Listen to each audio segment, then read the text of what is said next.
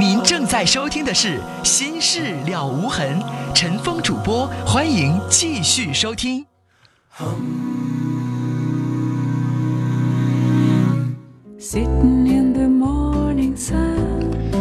好，听众朋友，广告过后，欢迎您继续来收听《新事了无痕》节目，我是主持人陈峰。今晚的导播呢是百宁。节目进行的过程当中，欢迎您通过短信和电话的方式来发表您就于我们节目当中每一件事情的意见。继续来看短信，二幺四八的听众说：“刚才赌博那哥们儿，你太不珍惜劳动果实了，还是下决心戒赌吧，再继续将是无底的深渊。”九幺五六的听众说：“哥们儿，我也是总赌博，比你输的还多呢。我媳妇儿也要和我离婚，劝哥们儿以后咱别再玩了，久赌必输啊。”八八九六的听众说：“以前我输一百块钱，我老婆还哭还闹呢。”现在我是有记性了，还是家重要？哥们儿，真诚的向老婆道个歉吧，以后别再玩了。赌博真的是害人害己呀。接下来我们要接通的是三号线的电话。你好，你好，喂，你好，你说，是呃，是在是对我说吗？是我都说四遍你好了。嗯，你好。您接着说。嗯，第一次打这个电话有点紧张，突然就是嗯思绪有点乱，不知道突然就是不知道说什么了。我刚才就是嗯，我的事情是这样，真的对不起。嗯，遇到什么事儿了要问我？不是要问，就是就是想发发牢骚吧，就是家里的一些鸡毛蒜皮的小事儿。你说，我爸爸就是想让我去，就是考那个公交车证嘛，当当一名公交车司机。嗯。他说可能以后干这个行业，就是以后就是，嗯，可能转正吧，就是变成事业单位，以后对我的就是未来生活可能会好一些。让你去开公交车是吧？对，然后我因为我根本就没有开过车，当时我也跟我爸爸就是做过挺多的思想工作吧，但是我实在是拗不过他，我还是坚还是去考了。嗯，考的时候也真是遇到了很多的困难，我就是说一点点去克服吧。你以前开过车吗？我没开过车。那考公交要考 A 证的。对，考 A 三证，这个证我已经考。那挺难的。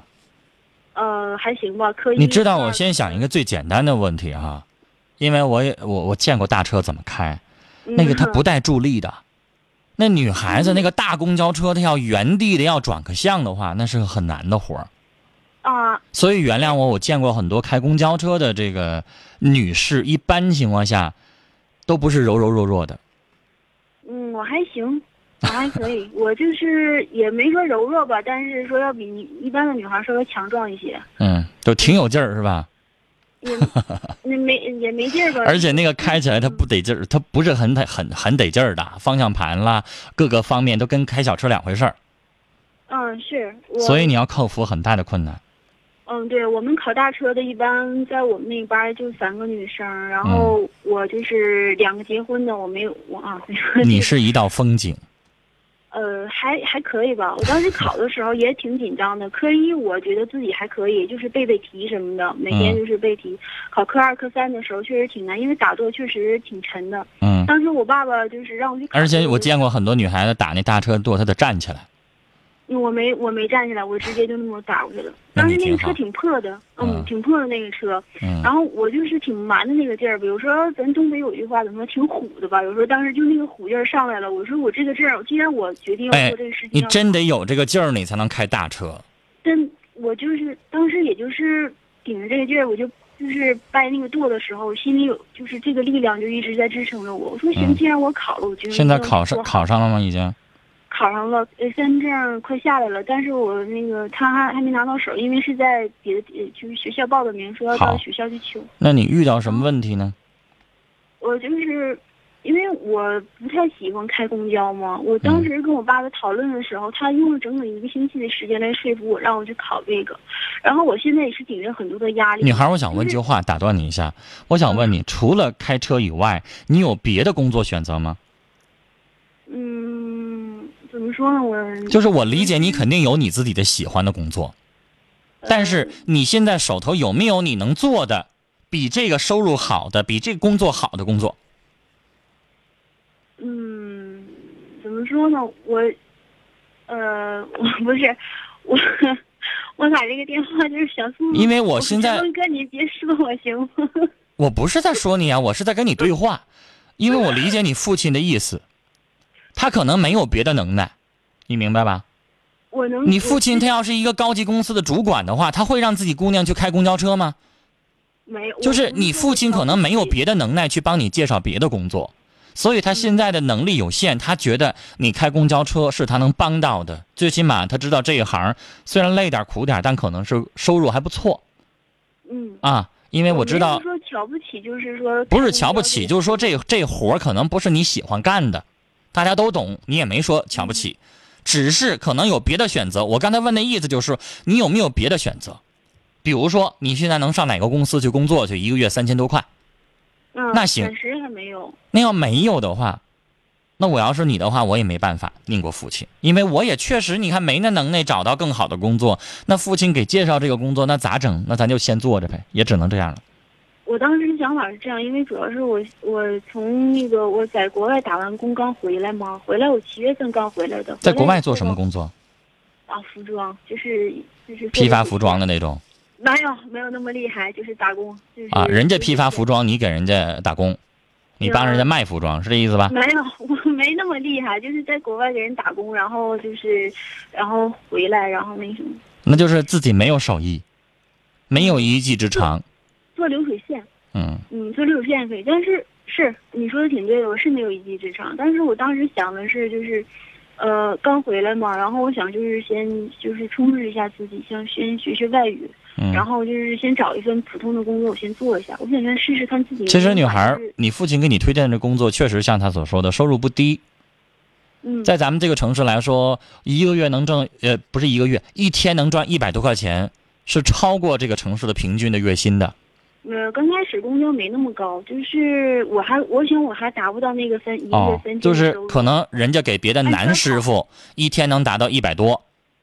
嗯，因为好像老师傅啊，因为我知道有的师傅一天能挣一百五，但是可能不是每个师傅都能那样，可能可能因为我曾经接过一个你师傅的电话，他也开公交车的，他一天就一百，他就跟别人不一样，因为人家别的师傅一天能跑八趟，他一天跑六趟，嗯，就这个意思是吧？你可能得慢慢多，嗯，那但是你现在又没有办法去说服你父亲，因为你确实没有那个能耐去找一个比这工作好的。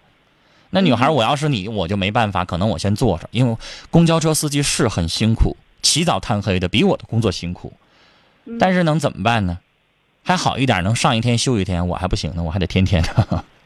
就是，但是我的意思说，要我要是你，我先坐着。但是我的梦想我不会扔，我可以骑驴找马。这工作我做着的同时，我在瞄着。其他的适合我的哪一天我能够找到了，然后我也利用我的业余的时间，我也学到了我喜欢那个行当，去积累的一些东西，那我就辞这个工作。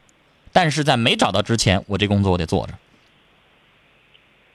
当时你父亲绝对是为你好，你应该理解。我知道，但是我知道他是为我好，我知道，我就是。那你说，你要是没找到一个比这个好的工作，或者比这个顺心的工作，收入又不低的，你高什么去说服你父亲啊？是不是？我当时因为我觉得，我觉得我那时候是还是挣了一部分钱回来的。我想先拿这一部分钱，现在给自己就是因为我我懂你的想法，但是我刚才的说法不知道你能不能接受。我能，我我明白。嗯，我也是为您好。我也知道。嗯，这样做的话，可能你父亲更能够接受。不然的话，你父亲就会觉得我这姑娘把我好心当驴肝肺。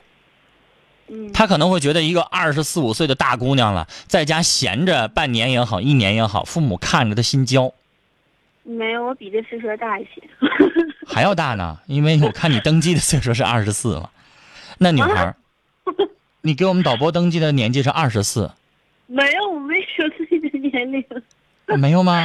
那是我们导播登记错了，那你可能更大。那你要更大的话，那父母更心焦了。你得有一个稳定的工作，你父母才能够帮你接下来张罗，你找一个好女婿吗。我打算再晚一些，或者不结婚。可能说这个有点、有点、有点偏激。女孩，你的性格太叛逆了。先别提不结婚的事儿，行吗？咱俩下次唠不结婚的事儿，先把这工作的事儿先唠完。你结不结婚，你都得有一个稳定工作，是吧？我当我主要我今天太烦了，主要是我爸爸他又又在就。絮絮叨叨的又在跟我说这个事情，因为所以女孩儿我每次说来说去，我我我的话我不知道你能不能接受。我要是你的话，反正我会那么做啊。但是我没有扼杀你的梦想，你的梦想你要慢慢去寻找，明白吗？业余时间你照样可以去，因为我知道有的有的是上一天休一天的那种，你照样可以去上学，可以去学语言，可以。但是可能你就辛苦点，人家第二天休息睡觉，你可能要去学上学去。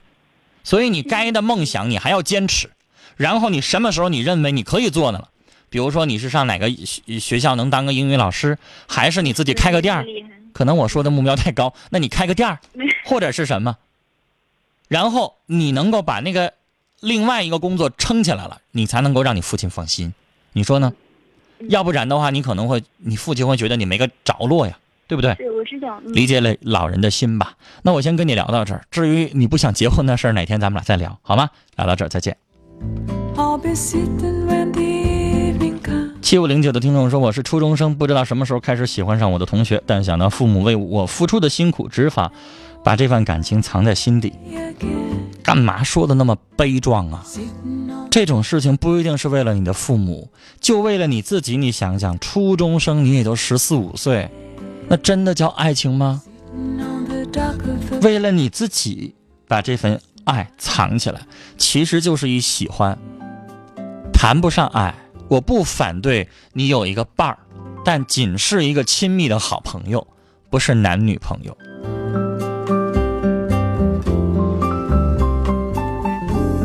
幺幺七零的听众说：“我深爱着一个有家室的男人六年了，怕影响他的家庭，我曾经下过 N 次决心离开他，但次次都是放不下而又回头，我真的很痛。您能不能狠狠的骂醒我呢？我不太想说难听的话，我希望今天是温馨而幸福的。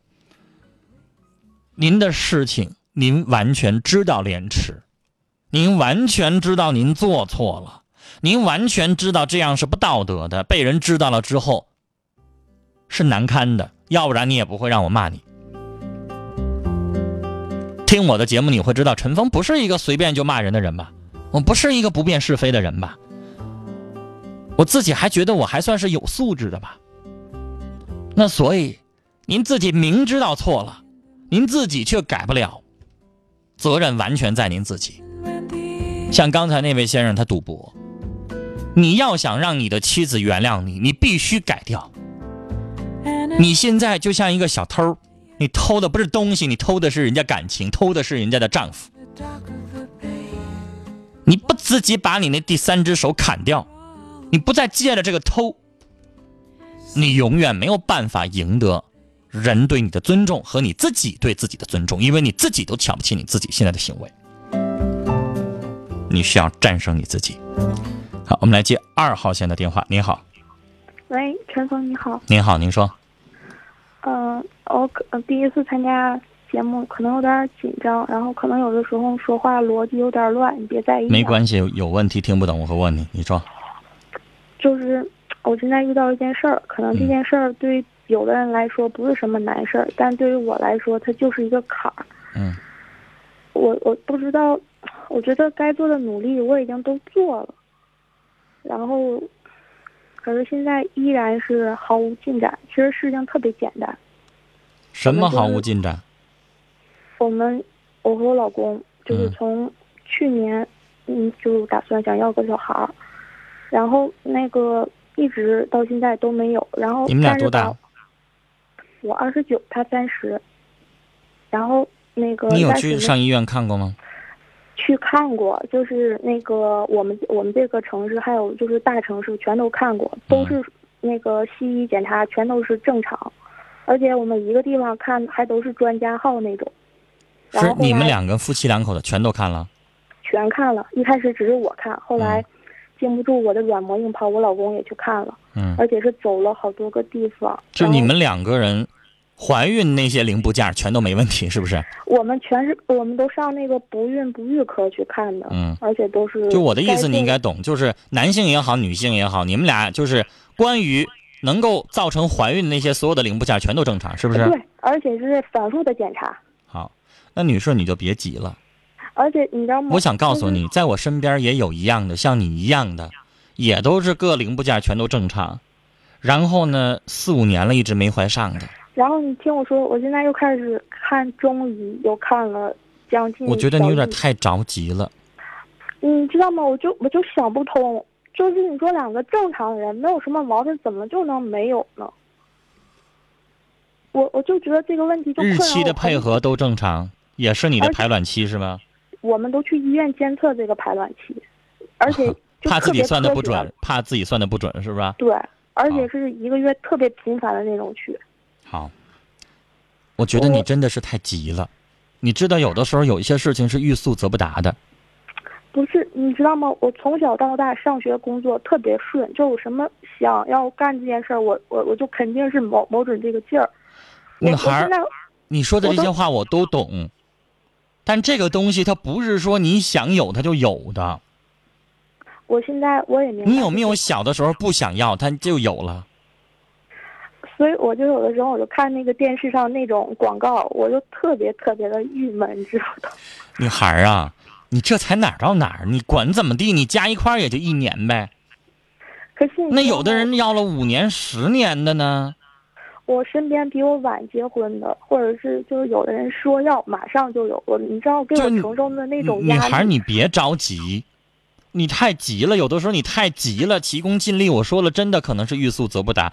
我身边有女性朋友，四十多岁才要上孩子，她想要了十多年，她也跟你一样，没有什么问题，但可能有一点点女性常得的子宫肌瘤，我连这个它会导致有它导致受孕几率会稍微小一点。我身体是百分之百，而且我又在中医。那女孩，你说你你老去这么看，老去那么看，看完了之后你太着急了。我真的好像我我觉得你这应该慢慢去等一等，那是缘分的东西，有的时候是。我身边的人都说我现在好像是走火入魔了，别人一告我哪块哪块看的不错，呃，马上就是你非得那么着急，你可以让医生帮助你，试管婴儿也行。呃，我老公也说要不那个什么，但是我就有点就因为你子宫是正常的，试管婴儿在体外受孕呗，然后再放到子宫里呗，也行。我老公他们有个同事就是也试管，但是那个成功率说实在的不是像我们一开始想的那样，马上就是几次就。那你现在不都急成这样了吗？你会觉得那个成功率咋也比你俩自然要强。你知道我说到这儿，我想笑，女士，你真的太着急了，因为你去打听打听，有一些女士，她那个东西，就是她你真正想要的时候，有的人两年三年要不上，但有的时候你不当回事儿的时候，哎，哪天没准就给你个意外。我我现在怎么觉得？我觉得好像必须得有一个小孩了。为什么说必须得有？假如是你这个道理说得懂。但是你太着急了。那个东西是那么着急的事儿吗？因为身边的人都有了，你感觉没有就不女孩。你知道这个问题，我在跟你聊有点怪。一会儿我会接一些老大姐，就是啊有一些呃生孩子的经验的一些女士的电话，我想接进来，让她跟你去呃去去在节目当中聊一聊，你听一听，感受一下经验。因为我一个男人跟你聊这个，我老觉得怪。但是我的意思是在我的生活经验当中，我遇到过有很多的女性像你一样着急，着急三年四年就是要不上，有一天突然就有了，因为你你功能是没问题的，你就不要着急了，他只是等那缘分的东西。对别人也劝过我们说旅游，然后可能就意外的会有好运，可是我们也也出去了。然后我现在是什么呢？我也明白了问题。我觉得那跟心态有关系，对，然后我就你保持一颗平常心。对我在我在人别人的人前面前，随意问我就是特别随意的一笑，说顺其自然，不着急。我觉得这有点类似于像什么，你买彩票中奖一样，你天天买，你天天买，你天天算，你天天学嘛这事儿，它不一定成，你明白吗？嗯，你不当回事儿了，哪天买一个，没准你就中五十块，希望吧。是不是，女孩心态不要那么急，你那样做反倒会给你们两个人的那个成功率又降低了，你说呢？嗯好了，这些道理我都明白。你们俩感情恩爱，不要因为这个事情影响，甜甜蜜蜜的，孩子早晚会有的，别急。嗯你想了，反正我我实在不行，我还有个试管婴儿那那个那个最后一条路呢，没啥问题。你又不是说像有些女士不能怀，啊嗯，我的好朋友都有了，落单了。行了别着急了好吗？嗯好。聊到这儿再见。稍后呢有一些女士朋友对于这个女孩啊着急想要孩子的女孩有一些你自己的过来人的经验欢迎您打来电话哈一起来分享。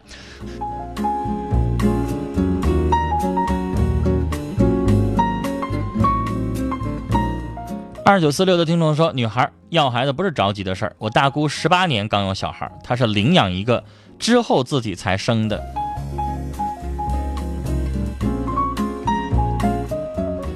零八八零的听众说，刚才的女孩说怀孕那个事儿跟我之前的情况一样，紧张焦虑是不容易受孕的，不要给自己那么大的压力。我现在有宝宝了，我是吃了鹿胎膏之后有的，仅供参考。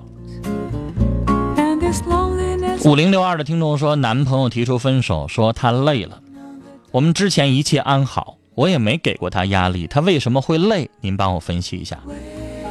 一般情况下，不管男人也好，女人也好，提出来说跟你谈恋爱累，一般情况下指的就是你管他管的太多了，你看他看的太多了，你一天打几遍电话，去反思一下。我说的是通常情况下会这样，但如果你没有这样的话，那你得问他，他为啥觉得累？零幺幺四的听众啊，也在推荐哈，他说有一种含鹿胎类的药物啊，有催孕的作用，您可以试试。幺幺三幺的听众从中医呃中医上面再给刚才的女士建议说，女士不能怀孕的原因其实挺多，建议找一个中医调理一下，可能和宫寒有关。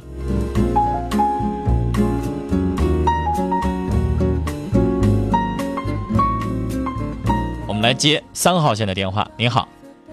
你好，陈峰。那个不能管您叫大姐，我看您年纪比我小，嗯，叫不好意思，女士不好意思。叫女士吧嗯。嗯嗯，第一次给你打电话，然后我是就是听了你节目好久了。啊，呃，这其实嘛，就是每次也不从不发表意见，但嗯这个呢，就是的确就是跟我的专业有点关系。我想就是安慰这个小这个妹妹几句吧您碰巧就是这个这个科的医生是吧？嗯，不能算是医生，但是嗯我是这个妇产科的助产士。啊，然后我想说，就是你不用着急。其实呢，就是专家来说，对不孕不孕不孕不育，就是真的不孕症呢，就是说，如果呢结婚两年没有孩子，那才算是不孕症呢。嗯嗯，就呃，包括我自己也是，我结婚了半年多以上都没有孩子，就正常两个人在一起没孩子。嗯然后我老公就说说的，哎呀，没孩子，咱俩现在挺好的，也不用要了。结果半年以后，就慢慢慢慢的就把这件事情放下了，就就有了。其实你不觉着，就是我想告诉这个妹妹哈，其实就是，嗯。呃，怀孕呐、分娩呐、就这个这个阶段也是个很微妙的一个过程。嗯你有的时候越是着急，哎，越是着急，越这样，他反倒一直排卵，他两个人在一起反倒不受孕的。是。因为刚才我就拿那个买彩票来形容，您真的是那样，你越着急，你越盼着得奖，他越就 不一定光临你啊。对对对，就像我有个同学似的，两个人在一起两年，结婚没孩子，然后就是他也是搞妇产科的，嗯然后都说哎算了，那就不能要了。人那个他爱人家特别着急，嗯两个人就要打的就要离婚了。结果要办手续的，就是嗯下呃明天就要办手续了，今天查出她居然怀孕了。嗯就是有的时候嘛，就是这个东西呢，咱咱们就是医学上说不好，因为他俩本身就没有任何人没有毛病，嗯可能就是双方互相精神太紧张了，嗯，所以导致他就是不排卵，你可太在意这个了，太太紧张了，会太把它影响，当成一件事儿了。哎，会影响你的身体的某方面的机能。对呀、嗯就像咱们似的，就像有一些神经官能症的患者似的，他想这儿疼他就这儿疼，想那儿疼他就那儿疼，就这样。所以说嗯其实就这么回事儿。比如说第二天你有一大事儿，你要早起，然后你嗯就跟自己念叨，今天要早点睡，早点睡。早早你就躺在床上了，你这一宿可能都睡不着。嗯，其实这是个电台节目哈，太深奥的医学知识呢我就不讲了，因为大家挺多的观众也都是医生啊什么的。嗯我就想告诉小妹妹，就是她不用太着急，嗯就对这个怀孕呢、分娩呢，其实是一个很大的一个学科，很很深奥的一个东西，嗯不用把它放得太紧张。就是说，你让它顺其自然，慢慢的会有的。嗯，你也是三十岁以后才有的孩子吗？嗯，没有，你比他没有，我们我家孩子六岁了，很可爱就是嗯六岁了。好，希望他就像您说的那样，别太在乎、太在意，嗯越紧张可能越像我刚才说的欲速则不达。人吧就随意一点好，就是别把这个事想的太太紧张，他有点嗯太紧张了。平常心吧。嗯嗯嗯，对，我想安慰他一下，只是这样。好，就是很多例子，身边的很多例子都是这样的，是你放下去反而会好。好，好，谢谢您，女士，谢谢您，谢谢您的专业意见。聊到这儿，好了，今晚的节目到这里结束了，感谢我们听友的收听，再会。